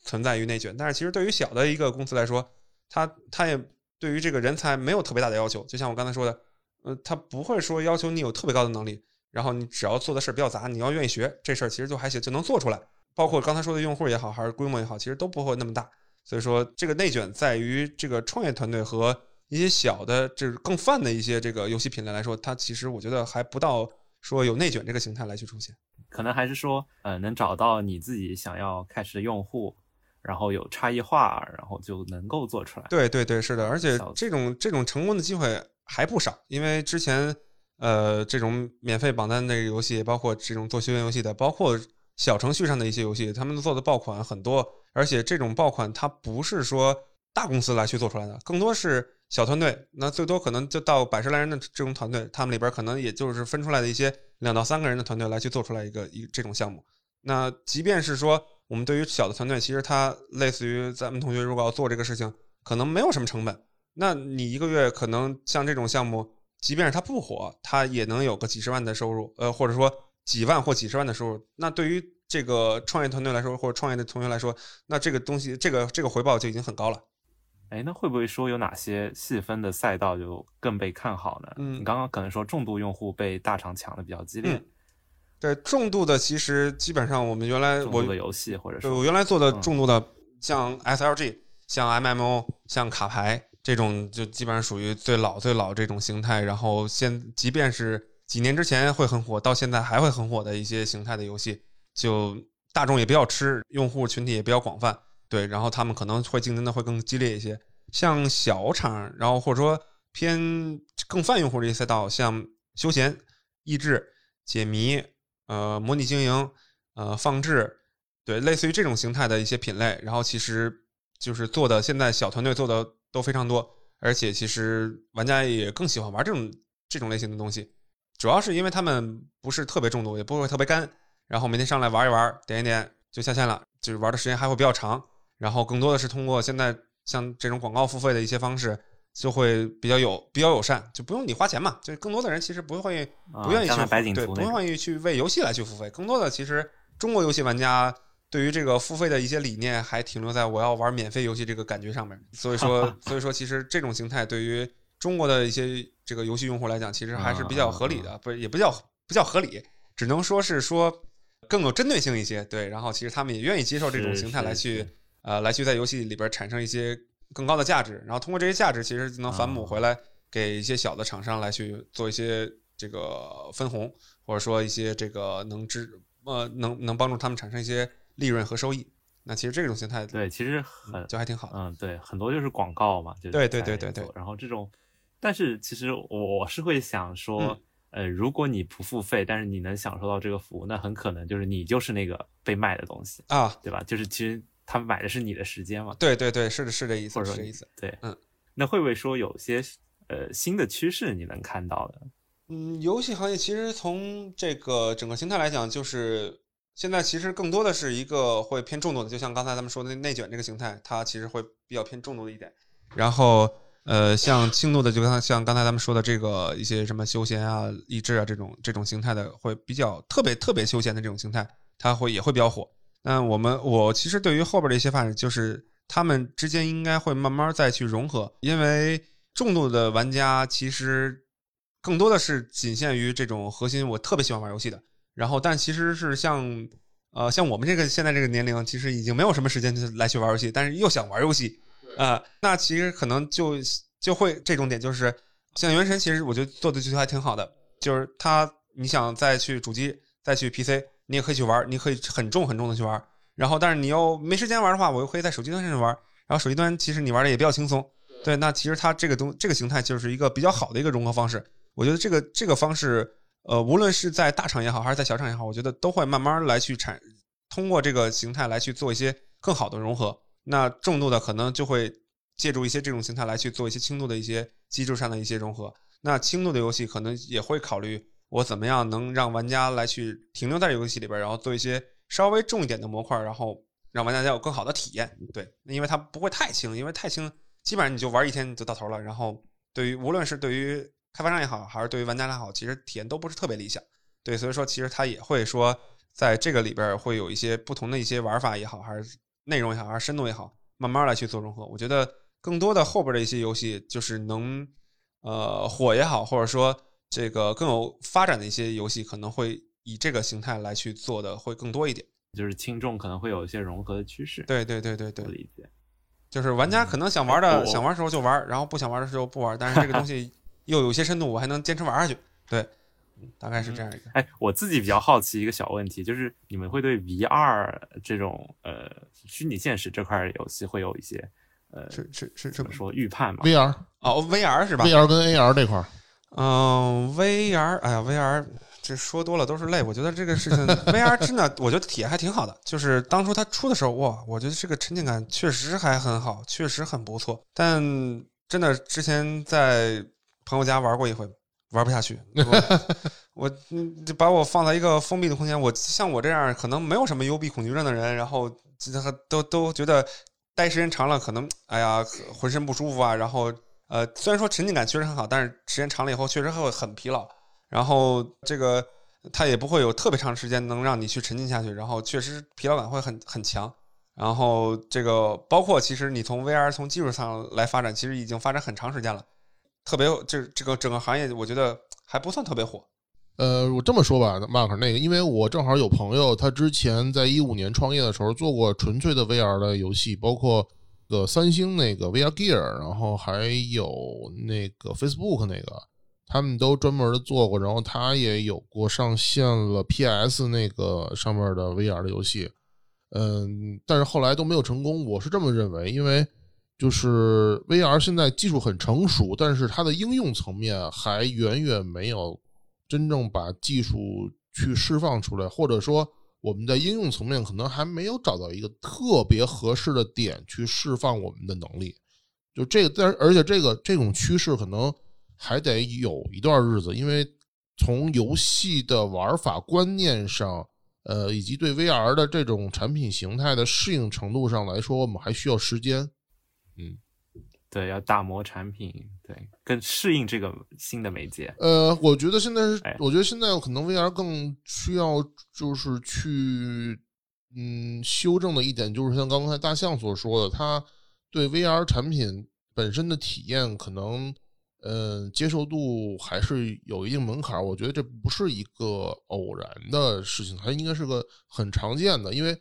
我也了解过 VR 产品，现在其实。咱先不说它产品的数量来说，就从它产品的质量来说的话，你沉浸感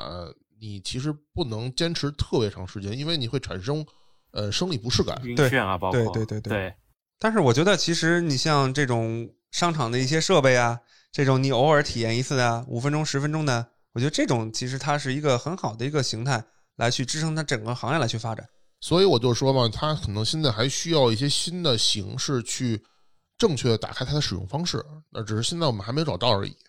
哎，我其实自己玩有一款叫半条命的啊，Alex 吗？错的，对 Alex 啊，那个体验我觉得很适合这个媒介，至少我体验下来交互细节都很棒。嗯，这个产品真的就是说，它是在最近这一两年里边，VR 游戏算是非常成功的一个。包括你跟最近非常知名的一款老游戏的 VR 新作，就是《杜姆三》的那个《毁灭战士》。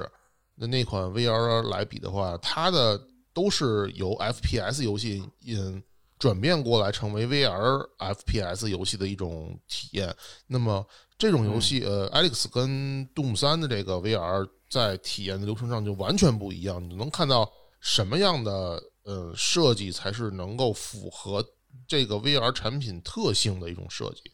那可能 VR 还是有很。长远的路要走，对，有很长远的路要走。但是我很高兴的是，现在已经有一些产品，包括 PS 四上面的那个原点，就是 Farpoint 这个产品，它已经开始在向正确的方向上走了。对对，哎，那我们要不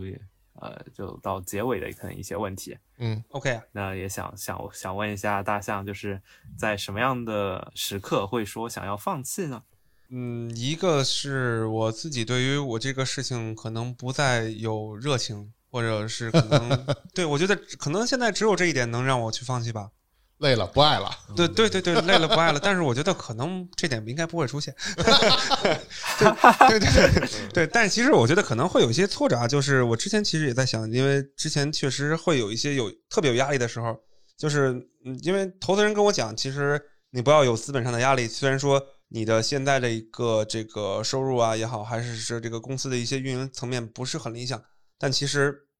就是他们愿意就就觉得我这个人和本身这个想法都没什么太大问题，也一定会愿意支撑你去往后来去做。然后，但其实我自己可能会想的会比较多一点，就是我觉得做做公司嘛，你首先是为了回报投资人的价值，对吧？那我需要给人家能产生一些收入。来去支撑他们本身这个这个这个这个这个公司这个形态，来去对于他们投资的一些回报。那我自己可能对于这个要求会比较高一点，所以说我自己可能在不同形态或不同阶段的时候，会把自己这个这个这个推到一个很高的高度，然后一定要说我们一定要把这个产品做好，然后一定要挣点钱，然后说让这个公司能平稳的发展下去。但其实这个点可能是我个人对我的要求可能会稍微高一点点，但其实从其他的环节来讲。可能都还不算是说有特别大的压力，然后来对于我说，做不下去这个事情可能有很大的影响。我觉得还好，嗯，那除非是说我真的有一天投资人可能觉着啊，你好几年了，然后也不挣钱，然后虽然说你的方向没错，但是你挣不着钱，那也不也说说不太过去。那我觉得我就得好好反思一下，我我我是不是哪块有问题呢？那不一定是说我的初衷有问题，那可能是说我可能在呃选择的方式也好，还是说这个赛道也好，还是我的这个到底是不是适合这么来去做这个事情，可能会做一些反思。但其实我觉得还是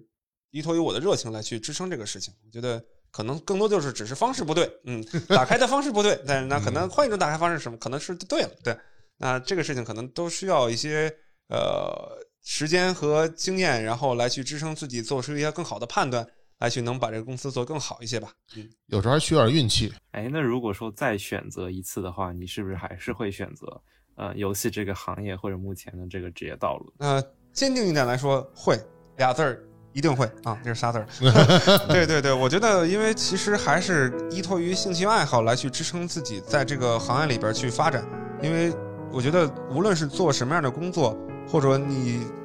这个享受一些生活也好，它都是基于自己的本身的一些兴趣和原生的一些欲望来去支撑你来去做这个事情，而不是说因为工作其实会存在一些呃这个挣钱对吧？然后我要养家糊口，我可能迫不得已来去做这份事情，只是为了去挣钱而已。但其实我觉得，如果有机会，还是能把自己的兴趣爱好和工作结合到一起，能让自己有更大的一些动力。能在这份工作上做得更出色一些，然后也能产生更强的一些成就感，我觉得这点可能会更好。毕竟有爱嘛。